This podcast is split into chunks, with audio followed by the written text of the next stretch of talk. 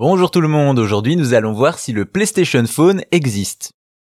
Depuis quelques années maintenant, les smartphones sont assimilés à des consoles portables, on voit même de plus en plus de modèles dédiés au gaming. Pourtant, au début des années 2010, une marque a déjà tenté ce pari, Sony et le PlayStation Phone. On a déjà parlé ici d'une fusion entre téléphone portable et console de jeu avec le naufrage qu'est la N-Gage de Nokia. Pourtant, dix ans plus tard, alors qu'on pense l'idée d'un téléphone console enterré, Sony retente le coup. C'est donc en 2011 que sort le Sony Ericsson Xperia Play optimisé pour le jeu vidéo.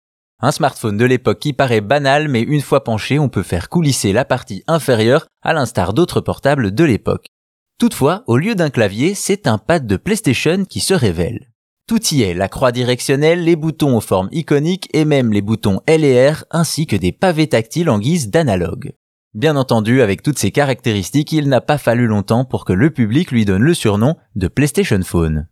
Justement, niveau gaming, outre les jeux du Play Store Android, on a droit à l'application PlayStation Pocket qui permet de jouer à certains jeux PS1, mais aussi la possibilité d'émuler d'anciennes consoles, le tout en profitant d'un pad intégré sur son téléphone.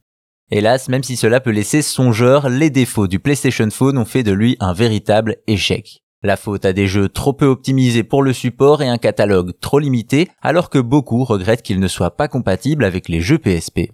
Également l'ergonomie, si visuellement l'objet ressemble à une DualShock, la prise en main, elle, en est très loin. Enfin, le prix, plus de 500 dollars à sa sortie, de quoi en rebuter plus d'un.